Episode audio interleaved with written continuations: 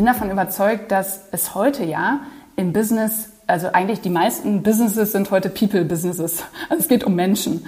Und es geht da immer um Menschen, aber es geht natürlich auch darum, um, äh, also Psychologie besagt ja, dass wir eben Menschen verstehen, dass wir auf der einen Seite die Kunden verstehen, was sind die Bedürfnisse der Kunden, aber immer mehr auch der Mitarbeiter. Also wenn wir verstehen, was motiviert die Menschen, was begeistert sie und warum verhalten sie sich vielleicht auch in bestimmten Situationen so und so, hilft uns das natürlich, ähm, auch natürlich nach als Führungskraft. Deswegen bin ich auch der Überzeugung, dass wir alle, also als Führungskraft heute zumindest ein psychologisches Grundverständnis brauchen, weil uns das einfach hilft, das Potenzial der Menschen zu erkennen und zu, ähm, zu heben.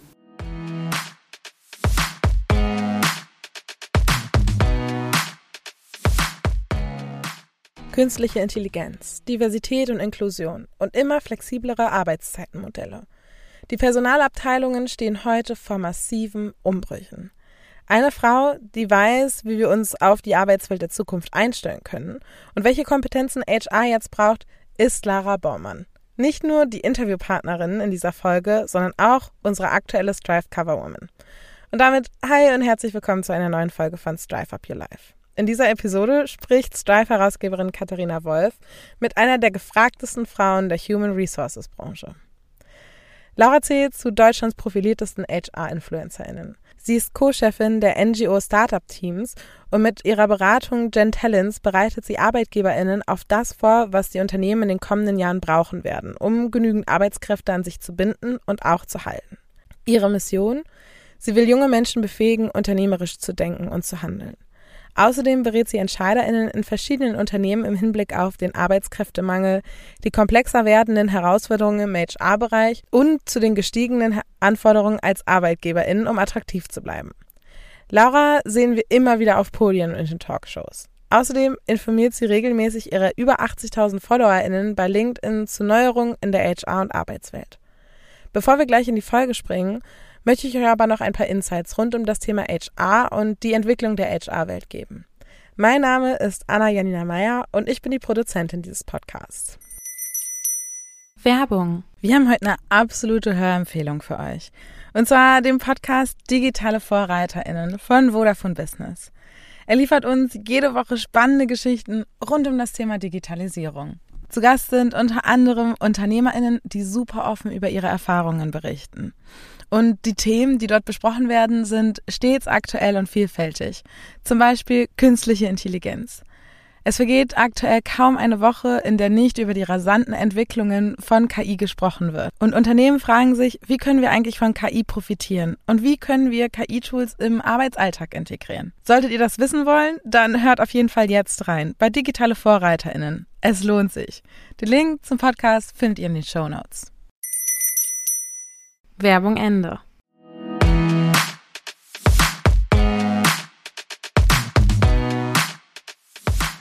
Im Jahr 2019 hat die Beratungsgesellschaft PwC eine Befragung unter dem Namen People Management 2025 zwischen Kultur- und Technologieumbrüchen vorgenommen. In dieser Studie wurden 130 HR-Führungskräfte und 25 ExpertInnen aus dem Bereich Wirtschaft und Gesellschaft befragt.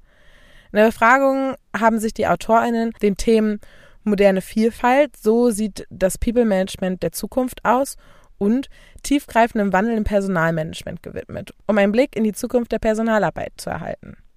Bereits zum Zeitpunkt der Befragung war eine gute Personalarbeit und eine ausgeprägte Unternehmenskultur erfolgskritisch. Laut der Befragung von PwC wird in der Zukunft die Personalabteilung einen sogar noch stärkeren Einfluss auf die wirtschaftliche Entwicklung von Unternehmen haben. Damit der HR-Bereich genau diese Verantwortung auch gerecht werden kann, muss allerdings noch so einiges passieren. Denn laut den AutorInnen der Studie befindet sich unsere Arbeitswelt und damit auch die HR-Abteilungen mitten im Wandel. Wir arbeiten immer digitaler, agiler, flexibler und kreativer. Und dieser Trend wird sich vermutlich auch zukünftig fortsetzen. Damit ein Unternehmen zukünftig auch kulturell gewappnet ist, müssen Personalabteilungen über ihre aktuelle Rolle hinauswachsen und zum strategischen Partner der Unternehmensführung werden. In der aktuellen Ausgabe des Strive Magazins dreht sich alles darum, wie wohl die HR-Abteilung der Zukunft aussieht. Im Leitartikel finden wir dazu spannende Zahlen rund um das Thema HR. Laut dem aktuellen Job- und Skillbarometer der Deutschen Gesellschaft für Personalführung sind momentan 45.812 HR-Stellen in Deutschland unbesetzt. Das bedeutet, dass in vielen Unternehmen aktuell nicht genug personelle HR-Ressourcen zur Verfügung stehen, um sich Mitarbeitenden umfänglich zu widmen, HR bewusst strategisch weiterzuentwickeln und oder die Unternehmensziele, die in und für HR-Abteilungen gesetzt werden, zu bearbeiten. Das wird auch deutlich in der Bilanz der aktuellen Berufsfeldstudie des Bundesverbands der Personalmanager. 50 Prozent der 1000 befragten HR-Profis bemängeln, sie können ihre Ziele im Unternehmen nicht umsetzen. Und obwohl zu wenig HR-Personal in den Unternehmen von Deutschland vorhanden ist, muss sich HR jetzt entwickeln, um in Unternehmen auch zukünftig noch erfolgreich recruiten zu können, die Unternehmenskultur mit und weiterentwickeln zu können und sich strategisch in die Unternehmensgestaltung einbringen zu können. Die Personalwirtschaft schreibt in einem Artikel von 2021, wie wird die HR-Zukunft aussehen? Welche Aufgaben werden im Fokus stehen? Weltweit messen Personaler dem strategischen Einfluss von HR große Bedeutung zu. In Deutschland rangiert das Thema auch weit vorn. Und genau aus diesem Grund haben wir uns Laura Bollmann für diese Folge eingeladen. Also, hört gut zu und seht, was Laura sagt, wie sich die HR-Welt wohl zukünftig entwickeln wird. Werbung. In der heutigen Folge sprechen wir von der HR von morgen. Dabei ist es quasi ein Muss, auch von Workday zu sprechen. Workday bietet einen modernen, innovativen Ansatz für das Human Capital Management, in dem die Personalabteilung nicht nur eine Abteilung ist, sondern ein strategischer Partner für das ganze Unternehmen. Sei auch du ein Changemaker und geh jetzt zu workday.com. Lass die veralteten Systeme hinter dir, denn die Zukunft wartet nicht. Den Link dafür findest du in den Show Notes. Werbung Ende.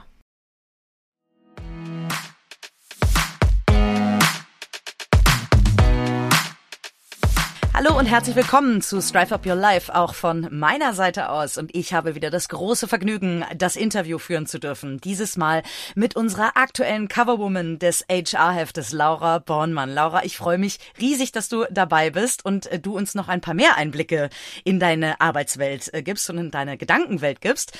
Ähm, liebe Laura, erzähl uns mal ganz kurz erstmal. Du bist äh, Geschäftsführerin von zwei Firmen. Ich glaube, vielleicht erklärst du erstmal in eigenen Worten, was macht ihr und wie teilst du dich da auch auf? Liebe Katharina, ich freue mich total, heute hier zu sein. Und ja, genau, tatsächlich. Ich bin im Oktober letzten Jahres zu Startup Teams und Gen Talents gewechselt und bin da Managing Director. Und was machen wir da? Also Startup Teams hat vielleicht der ein oder andere Zuhörer, Zuhörerin schon gehört. Wir, äh, das ist eine Non-Profit-Initiative und da befähigen wir junge Menschen, unternehmerisch zu denken und zu handeln, weil wir sagen, wenn wir, äh, wenn Deutschland auch in Zukunft noch ein, ein zukunftsfähiges, ein wettbewerbsfähiges Land sein soll, dann brauchen wir einfach Menschen, die ins Risiko gehen, die mutig sind und Unternehmen gründen. Und wir sehen einfach an aktu oder an vielen Zahlen, dass viele Menschen wieder eine Beamtenlaufbahn anstreben. Und das äh, kann es nicht sein für die Zukunftsfähigkeit unseres Landes. Und das ist der eine Part. Und der andere Wahnsinn, Part. oder? Ja. Ja, total. Wir können das beide nicht verstehen, dass das sich so viele Menschen wünschen. Aber natürlich durch Corona und so, viele Menschen ähm, ist schon das Thema Sicherheit auch wieder sehr, sehr wichtig. Und das muss sich ändern. Und es gibt aber ganz viele tolle, auch junge Menschen, die äh, wirklich große Ideen haben und da was bewegen wollen. Und das wollen wir unterstützen. Und genau, du hast schon gesagt, äh, auf der einen, einen Seite Startup-Teams und Gen Talents. Und wie hängt das eigentlich zusammen? Vielleicht da nochmal zwei, drei Sätze zu. Aus unserem Netzwerk sind immer mehr Unternehmer auf uns zugekommen, die gesagt haben, oh, es ist ja cool, was ihr da macht mit den jungen Menschen. Und hier, wir brauchen ja auch junge Menschen, die unternehmerisch denken und handeln, in den Unternehmen, also als angestellte Mitarbeiter. Und die haben gesagt, irgendwie mit den jungen Menschen, wir kommen damit nicht mehr klar. Die ticken alle anders, äh, die wollen, haben irgendwie auf einmal Anforderungen und so. Und könnt ihr uns da nicht mal beraten? So ist das zustande gekommen und deswegen gibt es auch Gen Talents und da beraten wir tatsächlich Unternehmen, wie sie, mal ganz grob gesagt, zum attraktiven Arbeitgeber nicht nur für junge Menschen, sondern für alle Menschen werden. Und die Gewinne, die wir erzielen, die fließen zurück zu Startup-Teams. Super cool. Du hast äh, eigentlich ja BWL studiert und deine große Leidenschaft, hast du mir mal erzählt, ist aber die Psychologie. Warum ist das denn so, liebe Laura? Ja, das ist ein spannendes Thema. Ich bin ja im HR-Bereich gelandet, eigentlich gar nicht, weil ich schon immer in dem Bereich wollte, sondern äh, weil ich tatsächlich damals einen Chef hatte, der gesagt hat, äh, das passt eigentlich genau zu mir und da gehöre ich hin. Ähm, und das war schon ganz spannend, weil ich dann in der Zeit, das war ja damals bei Rewe, dann gemerkt habe, dass das eigentlich genau, wie du sagst, meine großen, große Leidenschaft ist. Und ich bin davon überzeugt, dass es heute ja im Business, also eigentlich die meisten Businesses sind heute People-Businesses. Also es geht um Menschen. Und es geht da einmal um Menschen, aber es geht natürlich auch darum, um, äh, also Psychologie besagt ja, dass wir eben Menschen verstehen, dass wir auf der einen Seite die Kunden verstehen, was sind die Bedürfnisse der Kunden, aber immer mehr auch der Mitarbeiter. Also wenn wir verstehen, was motiviert die Menschen, was begeistert sie und warum verhalten sie sich vielleicht auch in bestimmten Situationen so und so, hilft uns das natürlich, ähm, auch natürlich nach als Führungskraft. Deswegen bin ich auch der Überzeugung, dass wir alle, also als Führungskraft heute zumindest ein psychologisches Grundverständnis brauchen, weil uns das einfach hilft, das Potenzial der Menschen zu erkennen und zu, ähm, zu heben. Wie du weißt, bin ich ganz große Verfechterin äh, dieser äh, Theorie, dass wir alle ein bisschen psychologisch ausgebildet sein ja. sollten. Ähm, wo ist denn da aber vielleicht auch eine Grenze? Denn ich merke manchmal schon, wenn man nah an, an Mitarbeitenden dran ist, vielleicht auch ihre Ängste und Nöte kennt, kann man viel besser auf sie eingehen. Man ist aber auch dann so nah, dass vielleicht manchmal das ähm, mit dem Respektsverhältnis was machen kann. Das kommt total auf den oder die Mitarbeitende an, das ist total klar. Aber wo siehst du so Grenzen? Also was sollte eine Führungskraft psychologisch, sage ich mal, weil also wir haben ja auch so, ein, so ne, Statements im Heft, so ja, ähm, manchmal fühlt man sich eher wie wie ein Therapeut als äh, wie ein HRler heutzutage. Dann weißt du vielleicht, was ich was ich meine. So wo wo siehst du Grenzen? Ja, das ist eine gute Frage. Werde ich äh, tatsächlich auch immer wieder gefragt, weil das habe ich dir auch mal erzählt, mir gerade am Anfang in meiner Führungsrolle oft, oft gesagt wurde, oh Laura, du bist zu nah an den Menschen und viele haben das sehr kritisch gesehen. Und das kann man auch kritisch sehen. Für mich, ähm, ich glaube, das ist eine Typsache. Also ich bin vom Typ sehr, sehr nah dran und ich glaube, es hat irgendwie, also ich bin von, von meiner Seite aus sehr offen und äh, glaube, dadurch äh, schaffe ich natürlich auch den Raum, dass andere Menschen zu mir offen sind. Aber das ist auch sehr, sehr individuell. Aus meiner Sicht, und das kann ich jetzt nur für mich beantworten, war es immer hilfreich zu wissen, okay, was haben die Leute vielleicht auch privat gerade für Themen? Ne? Also ähm, jeder hat ja mal persönlich auch schwierige Zeiten und dann denkt man, merkt man irgendwie im Job, dass die Leistung vielleicht gerade nicht stimmt. Und es ist immer besser, wenn man zumindest weiß, was ist denn der Hintergrund und dass man vielleicht gucken kann, okay, kann man da jetzt irgendwie gegensteuern oder was kann man tun? Ich gebe dir aber recht, da gibt es definitiv Grenzen und ich verstehe auch viele Menschen, die sagen, ich möchte das einfach für mich trennen, weil das geht auch niemandem was an. Deswegen glaube ich, muss das jeder für sich entscheiden. Ich glaube, es wird schwierig, äh, den Punkt, den du gerade angesprochen hast, wenn es, äh, also es muss natürlich, es ist halt noch ein Business und es geht natürlich um Respekt und es geht am Ende auch um Leistung.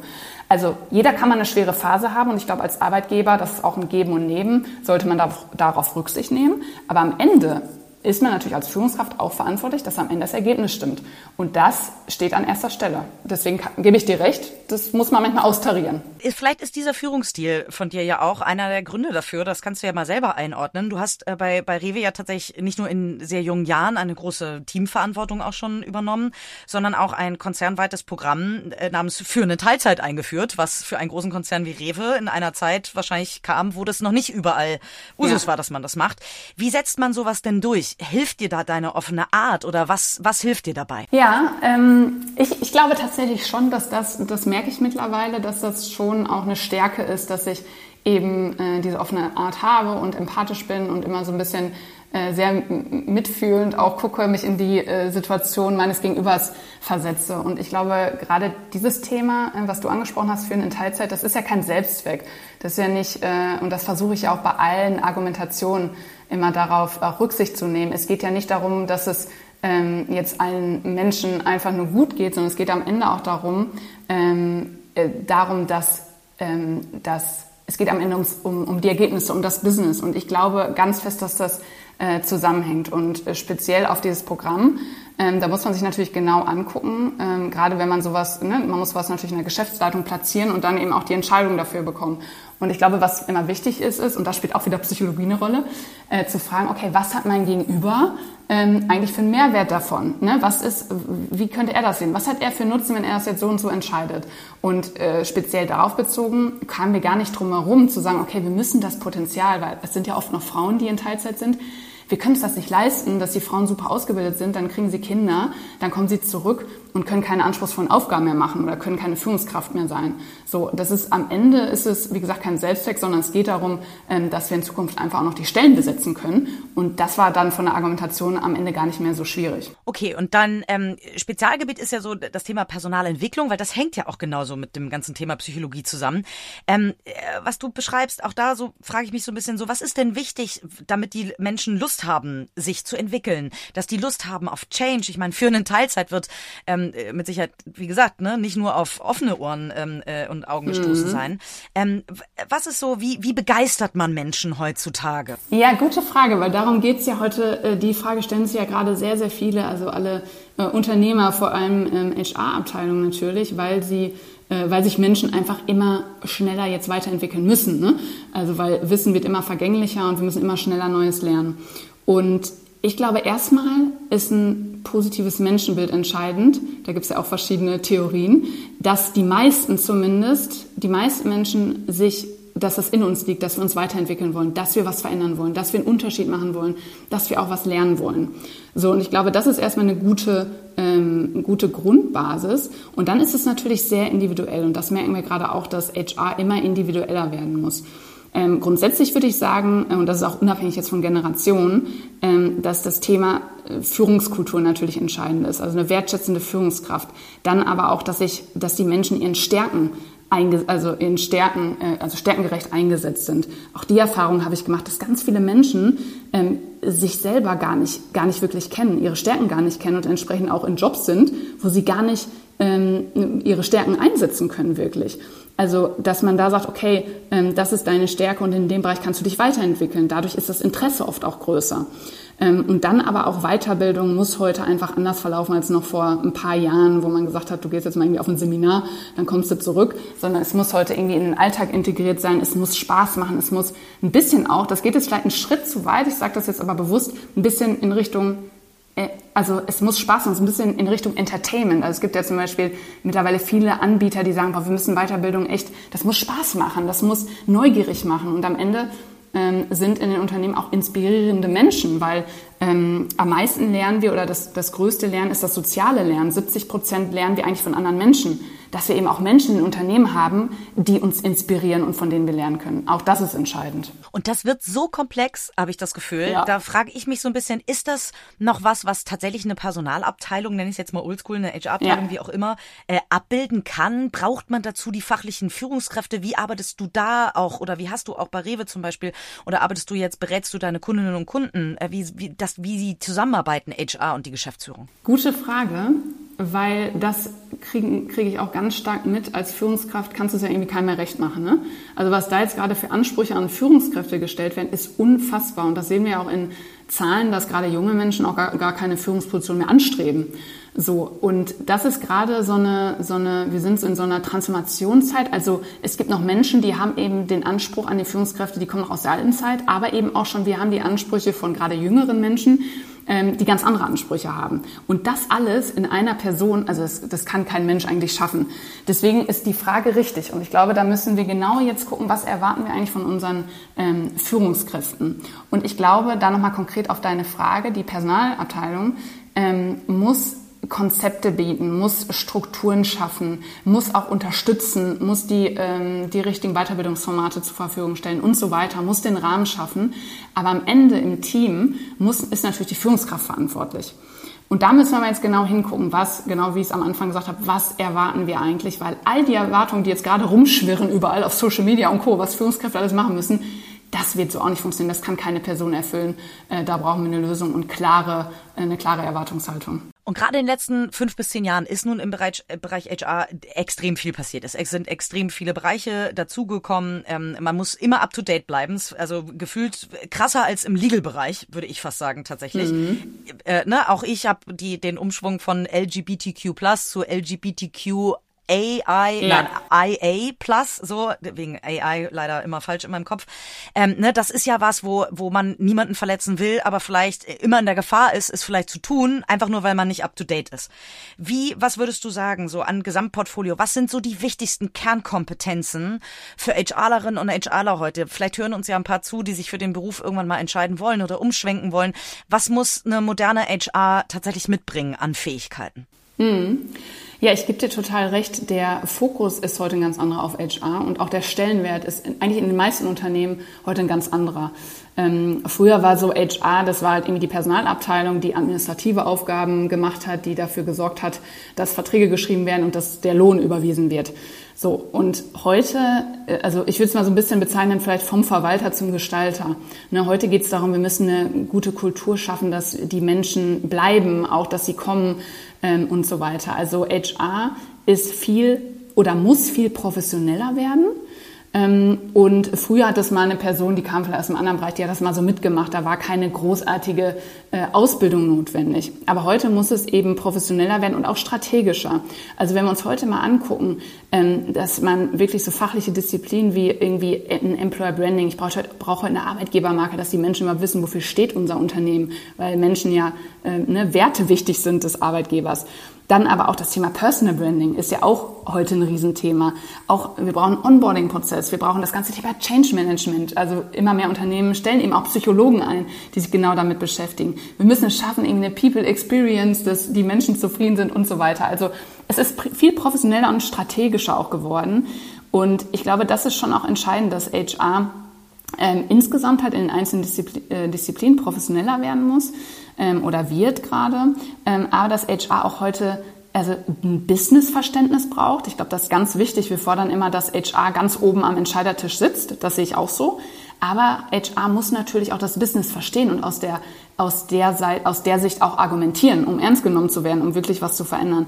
Und aber auch strategisches Know-how. Also ich glaube, als HRler, wir müssen auch die Zahlen verstehen, um richtige Entscheidungen treffen zu können. Wir müssen heute gut argumentieren. Gerade wir hatten das Thema Führen in Teilzeit, dass man wirklich mal äh, guckt, was sind denn die Zahlen, wie entwickelt sich das, was haben wir da für Potenziale. Und natürlich, und das ist natürlich in allen anderen Bereichen auch wichtig neben fachlichen Themen, Offenheit für Neues, weil da verändert sich gerade sehr, sehr viel. Auch Technologiekenntnis und eine Offenheit dafür, weil auch da wird, ne, KI wird auch den HR-Bereich sehr stark äh, transformieren. Ähm, und das Thema natürlich offen sein für Weiterentwicklung und so weiter. Das würde ich jetzt mal sagen, das sind so Themen, die heute entscheidend sind. Ist das eine uneingeschränkt gute Veränderung oder gibt es auch Schattenseiten? Also Change tut ja irgendwie meistens weh. Ich finde, das klingt super spannend, was du erzählst, was man heute in der HR braucht. Aber ja. ist das uneingeschränkt gut? Ich weiß gar nicht, ob ich das irgendwie als gut oder schlecht bezeichnen würde. Ich glaube, das betrifft ja nicht nur HR, sondern alle Unternehmensbereiche ein Stück weit. Ähm, was ich merke ist, was ich merke ist, äh, und das, da hast du vollkommen recht, es überfordert gerade sehr, sehr viele. Ne? Also so, wir müssen irgendwie alles und zur gleichen Zeit und das und das auch noch. Also ganz viele Führungskräfte sind überfordert, auch Menschen sind überfordert. Und das ist halt die Frage, müssen wir uns jetzt nicht auf die ähm, auf die wesentlichen, wichtigen Dinge konzentrieren und die wirklich zu Ende machen. Und äh, was hat das für Mehrwert, wenn wir jetzt tausend Sachen anfangen, aber die irgendwie nicht zu Ende machen und alle überfordert sind. Deswegen ist es schon gerade keine leichte Zeit, weil wir in diesem Umbruch sind und weil irgendwie keiner auch so richtig wir müssen irgendwie neue Modelle haben, wir brauchen neue, neue Dinge, wie wir die Zukunft antizipieren, weil keiner weiß mehr so richtig, was ist denn in einem Jahr. So, und da muss sich was verändern und da brauchen wir ganz andere Herangehensweisen. Von daher, ähm, von daher sehe ich das schon, dass das auch ähm, eine kritische Komponente hat und viele einfach ähm, viele einfach unsicher sind. Und weil du jetzt aber nochmal Schattenseiten, vielleicht nochmal von meiner Sicht, weil ich setze mich ja sehr stark auch für neue Themen ein und habe dann natürlich auch, das findet natürlich auch nicht jeder gut, was ich auch verstehen kann. Und das ist schon immer mal wieder, haben wir jetzt auch in letzter Zeit einige gute, gute Beispiele, die das belegen, dass natürlich die Menschen, die sich für Dinge einsetzen, da kannst du ja sicher auch mit, mitreden, ähm, dass es nicht mal so einfach ist, äh, ne? weil man natürlich auch Kritik bekommt. Wenn es solange es konstruktiv ist, ist es ja auch gut. Aber ähm, das macht es natürlich auch nicht immer einfacher. Ja, absolut. Kann ich definitiv unterschreiben. Ja. Ich würde gerne mal, bevor wir natürlich noch zu dem Thema Gen Z, Gen Z ähm, äh, kommen müssen, wenn ich schon die Expertin hier mit habe, ähm, äh, du berätst viele Unternehmen, von daher warum nicht auch unsere Zuhörerinnen und Zuhörer, ähm, gerne einen kleinen Blick in die ähm, HR-Glaskugel quasi werfen. Ne? Wenn wir uns mal so die letzten Jahre angucken. 2021 war so das Jahr des Homeoffices, würde ich sagen. So, da zog es sich durch Corona irgendwie durch. 2022 äh, mit Sicherheit auch geprägt durch das tolle Buch von Sebastian Detmers war das Thema der Arbeiterlosigkeit Arbeitslosigkeit, also die, das Talent überhaupt irgendwie wieder in die Firmen äh, zu kriegen. Äh, E-Commerce boomte 2021 und so weiter. Ähm, was würdest du denn sagen, ist so der HR-Trend 2023? Was war so, oder gab es überhaupt einen? Und ähm, glaubst du, kannst du schon in die Glaskugel gucken, was wird so in den nächsten Jahren, so 2024, 2025 werden?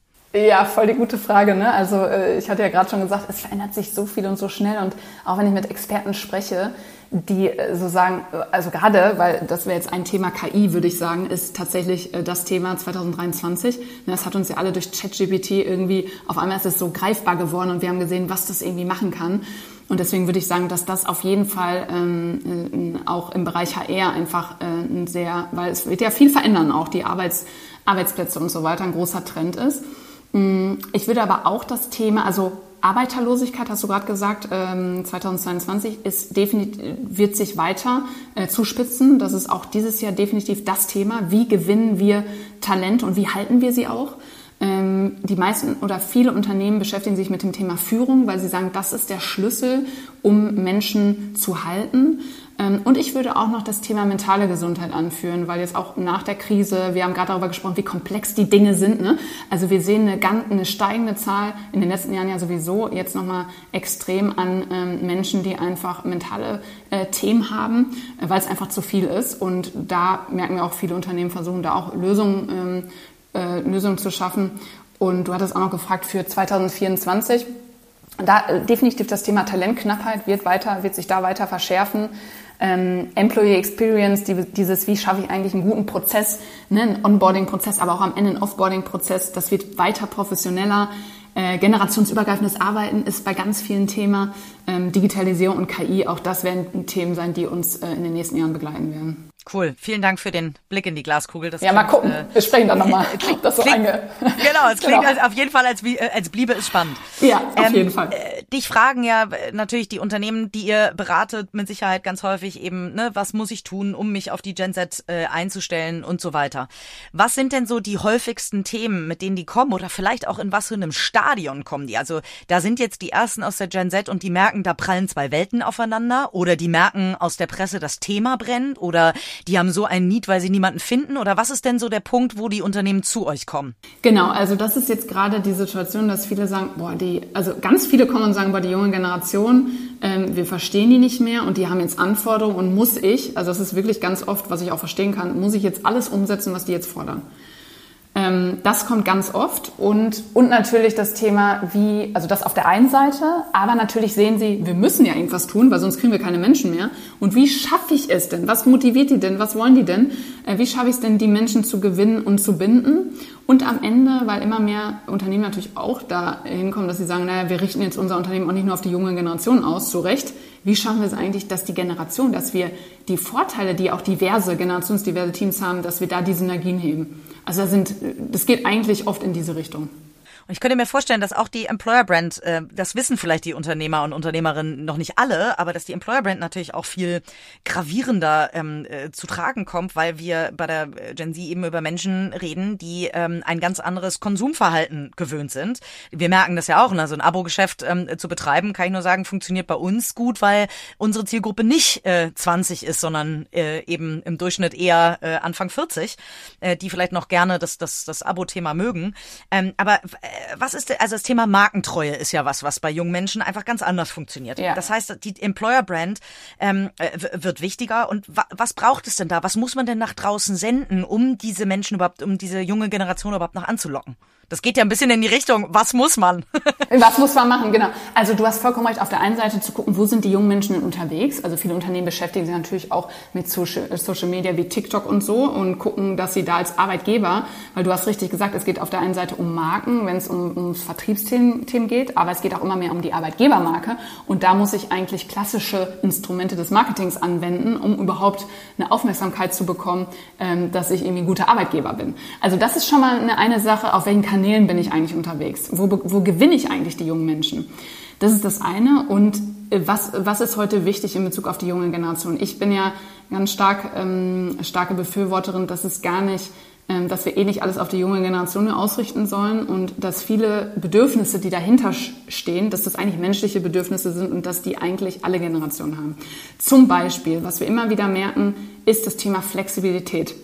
Katharina, da haben wir auch schon mal äh, drüber gesprochen. Also das kann man, also Flexibilität steht, das ist immer wieder das Thema, wenn es um ähm, Kündigungsgründe oder um ähm, Kriterien für die Arbeitgeberwahl geht, ist wirklich das Thema Flexibilität entscheidend. Also da kann man jetzt viele Dinge drunter fassen, weil nicht überall kann man Homeoffice machen.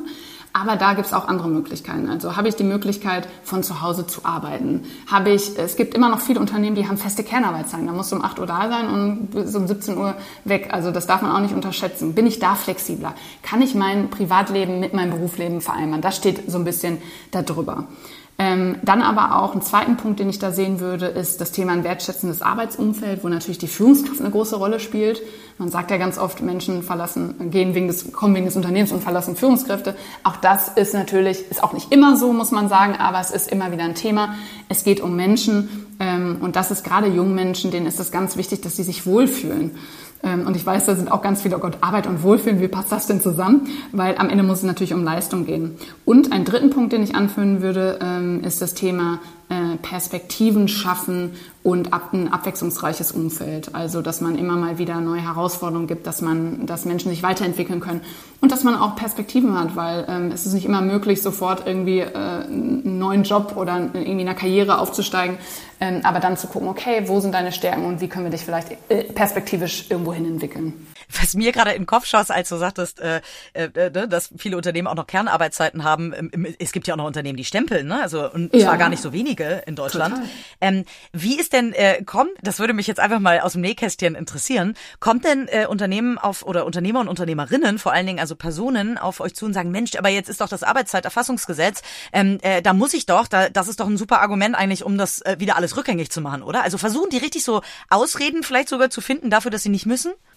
Ja, das, das, das ist ein guter Punkt. Das erlebe ich in Bezug auf, auf dieses Thema selten. Aber was ich ganz oft erlebe, ist, dass ähm, gerade äh, Führungskräfte oder Unternehmer in zum Beispiel produzierenden ähm, Unternehmen, also da, wo kein Homeoffice möglich ist, dass, dass die sich so ein bisschen zurücknehmen und sagen, naja, bei mir geht das nicht Homeoffice, deswegen geht dieses ganze New Work bei mir auch nicht. Aber, und da sage ich immer, New Work ist viel mehr als nur Homeoffice. Das ist ein kleines Element und das geht nicht überall. Das ist so. Aber all die anderen Themen, die jetzt wichtig sind, äh, für Menschen, aber am Ende auch für die, für die äh, Zukunftsfähigkeit des Unternehmens, die funktionieren schon. Also wir alle wünschen uns eine wertschätzende Führungskraft, wir alle wünschen uns äh, Weiterentwicklungsmöglichkeiten ähm, und so weiter. Flexibilität, auch da, ähm, auch da kann ich ein gutes Beispiel nennen, auch wenn Homeoffice nicht möglich ist. Aber dann zu sagen, okay, ich mache den Schichtplan, mache ich mal anstatt äh, am Samstag für die nächste Woche, auch das gibt's noch ganz oft, mache ich mal einen Monat vorher, damit die Menschen zumindest mal private Termine, Arzttermine planen können. Also es ist so viel mehr möglich, als wir glauben. Oh ja, oh ja, ja, gutes Thema. Eine Sache würde mich super interessieren, weil ich das einfach immer wieder selber erlebe. Wir sind ja nun ein Startup, bei uns äh, trägt Mann oder in dem Fall bei uns ja hauptsächlich Frau ähm, sehr viel Verantwortung in äh, häufig auch schon jungen Jahren. Und das Thema Verantwortung ist eins, wo ich merke wirklich bei Bewerberinnen und bei Bewerbern, dass die davor zurückschrecken, dass die sagen, oha, okay, nee, das muss ich alleine entscheiden und ganz häufig nach einem sehr, sehr guten Onboarding fragen, was bei einem Startup nun mal eher Learning on the Job ist, als du läufst mal zwei Monate mit, weil wir uns das einfach nicht leisten können. Ähm, äh, wie, wie erlebst du so das Thema? Wie, was, wie entwickelt sich, wie entwickelt sich das aus deiner Sicht? Ja, guter Punkt. Also, was wir auch merken, merken, auf der anderen Seite, ich, ich kenne diese typischen Klischees, die jungen Menschen sind alle faul, die haben jetzt alle Anforderungen, haben noch nie was geleistet. Auf der anderen Seite besteht auch ganz viel Unsicherheit, gerade bei den jungen Menschen. Die haben auf einmal irgendwie tausend Möglichkeiten. Äh, jeder will irgendwie was. Die sind ähm, gut ausgebildet. Also ich merke auch gerade ne, bei Startup-Teams, da spreche ich oder sprechen wir natürlich auch viel mit jungen Menschen. Ähm, die, die spüren auch einen ganz großen Druck und eine Unsicherheit. So und ähm, das muss man auf der anderen Seite, glaube ich, auch immer berücksichtigen. Und was ich glaube, diese, das, was du ansprichst, ist, dass wir merken, dass die jungen Menschen jetzt auf einmal sehr, sehr viel fordern und auch Verantwortung haben wollen und so. Und das ist auch so. Auf der anderen Seite muss man ja auch sagen, dass die ja auch noch sehr, sehr jung sind und gerade Lebenserfahrung so ja noch gar nicht haben. Also natürlich müssen die ja noch ganz, ganz viel lernen. Und ich glaube, das ist halt entscheidend, dass man als Unternehmen ähm, also wir müssen auch einiges von den jungen Menschen erwarten können, nämlich dass sie vieles, dass sie auch lernen, dass sie auch zuhören. Und ich glaube, da müssen wir, äh, da müssen wir darauf achten und als Unternehmen dann auch ähm, das nicht voraussetzen. Also ich glaube, man muss gerade junge Menschen auch ganz nah, ähm, ich weiß, das ist, du sagst gerade im Startup ist das oft schwierig, weil du einfach das, die Ressourcen nicht hast. Aber ich glaube, es ist unumgänglich zumindest, dass man nah dran ist, dass man sagt, ich bin als Bildungspartner, stehe zur Verfügung, äh, wenn was ist. Ne? Also das ist schon entscheidend und das macht es natürlich nicht leichter. Ähm, aber das müssen wir immer so sehen. Es ist ja nicht so, dass die jungen Menschen, nur weil sie jetzt viel fordern, dass sie auf einmal schon alles können. So ist es ja nicht. Nee, nee, ich meinte auch wirklich eher, dass bei mir Leute kommen, denen man sagt, du würdest hier relativ schnell eben ne, eigene Themen äh, ownen und so weiter, die dann sehr doll nach Onboarding fragen und ich denen sage, na klar, das passiert schon, du hast immer eine Sparringspartnerin oder einen Sparringspartner, aber du ähm, äh, wirst halt auch in Themen auch mal ins kalte Wasser geschubst. Ne? Also du lernst wirklich Learning on the Job. Und dann ist und die Reaktion? Die sagen, nee, das ist mir also. zu viel Verantwortung, das will ich gar nicht. Also, mhm. dass, sie, dass sie nicht wollen. Ja, das ist interessant. Also würde ich und auch das ist keine ganze Generation. Ich glaube, das nee, genau. ist wichtig immer, dass man genau. das nochmal sagt. Ne? Also auch das empfinde ich so. Ich habe eine 25-Jährige bei mir im Team, die gerne in die Verantwortung ja. geht und gerne Verantwortung übernimmt. Und ich spreche mit ähm, 40-Jährigen, genau. Die, die, genau diese Antwort geben. Und ne? ich also glaube, das, das sind nicht gut. nur junge Menschen. Katharina, ich glaube, das ist der Punkt. Deswegen da müssen wir auch aufpassen, dass wir nicht alles äh, ne, irgendwie über einen Kamm scheren. Ich glaube, das ist unterschiedlich. Aber ähm, das ist schon Thema, wenn ich hatte ja gerade von der Studie gesprochen, immer weniger junge Menschen wollen Führungskraft werden und Führung ist ja Verantwortung am Ende. Und ähm, das ist schon interessant und da sind schon viele auch irgendwie doch Unsicherheiten, kann ich das alles recht machen? Die sehen dann auch, was da gerade auch für Ansprüche irgendwie sind, was alles gemacht werden muss und so. Und wo viele dann auch davor zurückschenken und sagen, boah, nee, das traue ich mir nicht zu, das kann ich nicht. Ist ja auch teilweise eine große Unsicherheit. Ich meine, wir sehen bei jungen Menschen, die sind ja auf, viel auf Social Media, die sind das ja gewohnt, auch für alles eine Reaktion zu bekommen, Feedback und so. Also da herrscht auch eine große Unsicherheit. Und ich glaube, das wird da jetzt äh, gerade schon sehr stark auch deutlich. Wie machen wir denn den Menschen wieder Lust darauf? Weil ähm, in der Tat, wenn es kein Generationsding ist, scheint es ja ein Gesellschaftsding zu sein, wenn ich das einfach so salopp sagen darf. Ja. Ähm, dann ist es ja was, wo wir als Gesellschaft jetzt gerade vielleicht irgendwie ähm, auf der Ampel, sage ich mal, vielleicht schon mal gelb sehen, bevor wir rot sehen. Wie kriegen wir denn, weil mhm. ohne dass jemand Verantwortung übernimmt, in diesem Land wird das Land zugrunde gehen. Und wenn immer weniger Menschen Verantwortung übernehmen wollen, ähm, wird das Land nicht besser, glaube ich. Ne? So, also von daher, wie Total. machen wir denn wieder Lust auf Verantwortung? Oh, du hast so recht. Also da, da müssen wir echt einfach, da sind ja auch viele Menschen, die sich dafür einsetzen. Also ich glaube, das sind ganz, ganz viele Themen. Ich glaube, zum einen ist es dies, was ich gerade auch schon gesagt habe, dieses gerade ist so eine Situation, als Führungskraft kannst du das Gefühl keinem recht machen, weil das ist so diese Transformationszeit von der, Al von der alten in die neue Welt. Jeder hat andere Ansprüche und ähm, du musst einfach auch mal Entscheidungen treffen und, und, und wissen, äh, das findet jetzt auch nicht jeder gut. Und, äh, ne, aber selbst wenn du daran glaubst, also ich glaube, das ist ein Thema und ich glaube, was da wichtig ist in den Unternehmen ist, klare das sind ja immer so Sachen, die werden gar nicht mehr besprochen, aber so alte, Reg alte Regeln, die sind auch heute noch entscheidend.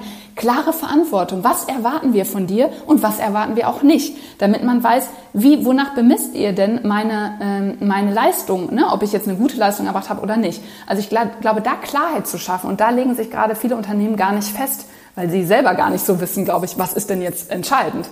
So, und dann haben wir ja gerade das Thema, hatten wir gerade auch, dieses man muss ja, wenn man, äh, man muss Entscheidungen treffen als Führungskraft. Das ist der Kern, auch Entscheidungen zu treffen. Und äh, wenn man weiß, es muss nicht unbedingt richtig sein und man macht sowieso nicht allen recht.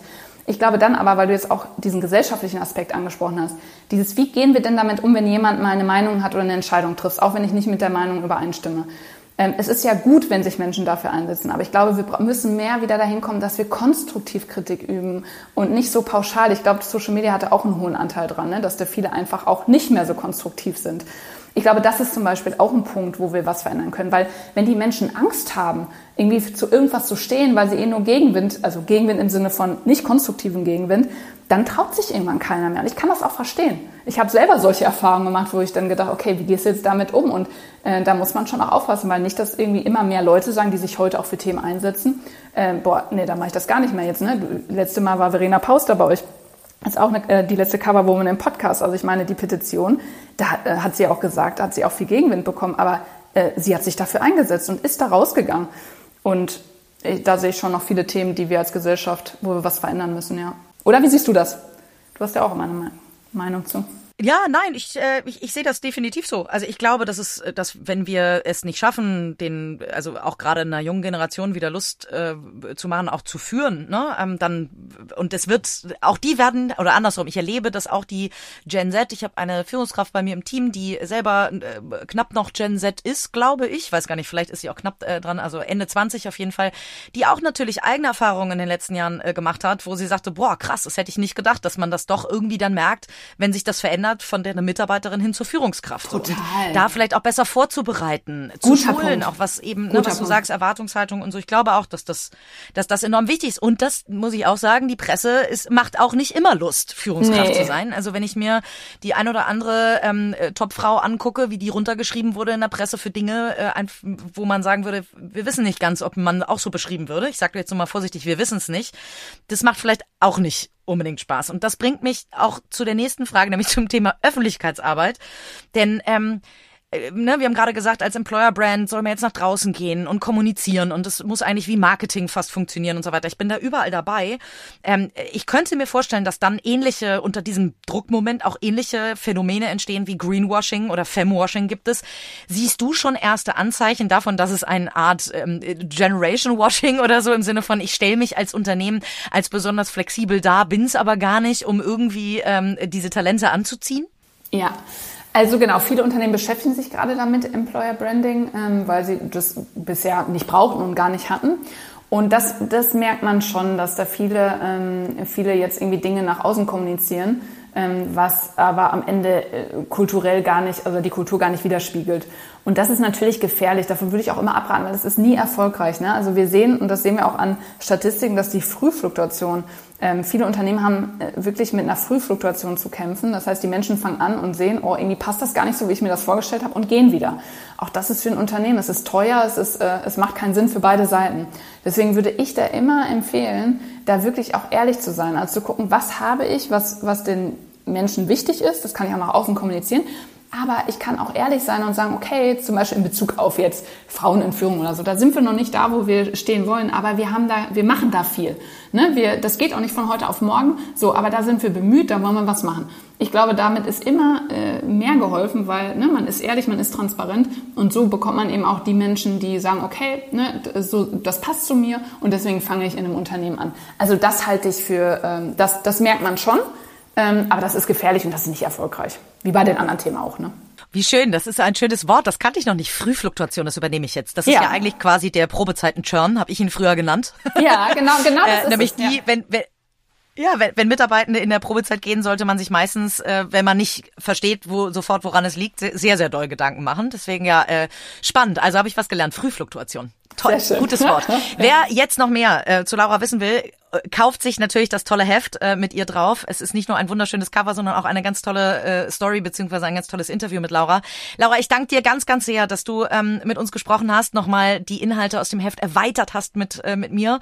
Und ähm, ja, ich äh, freue mich riesig äh, auf die nächsten Wochen noch mit dir auf dem Cover und ähm, bin mir sicher, dass ihr mit äh, Gen Z und mit der äh, oder mit der Beratung und auch mit Startup Teens da noch richtig viel bewegen könnt. Deswegen vielen, vielen Dank auch für euren wirklich für euren Einsatz. Danke, Katharina, für das gute Gespräch. Hat richtig viel Spaß gemacht. Super. Bis dann. Ciao, ciao.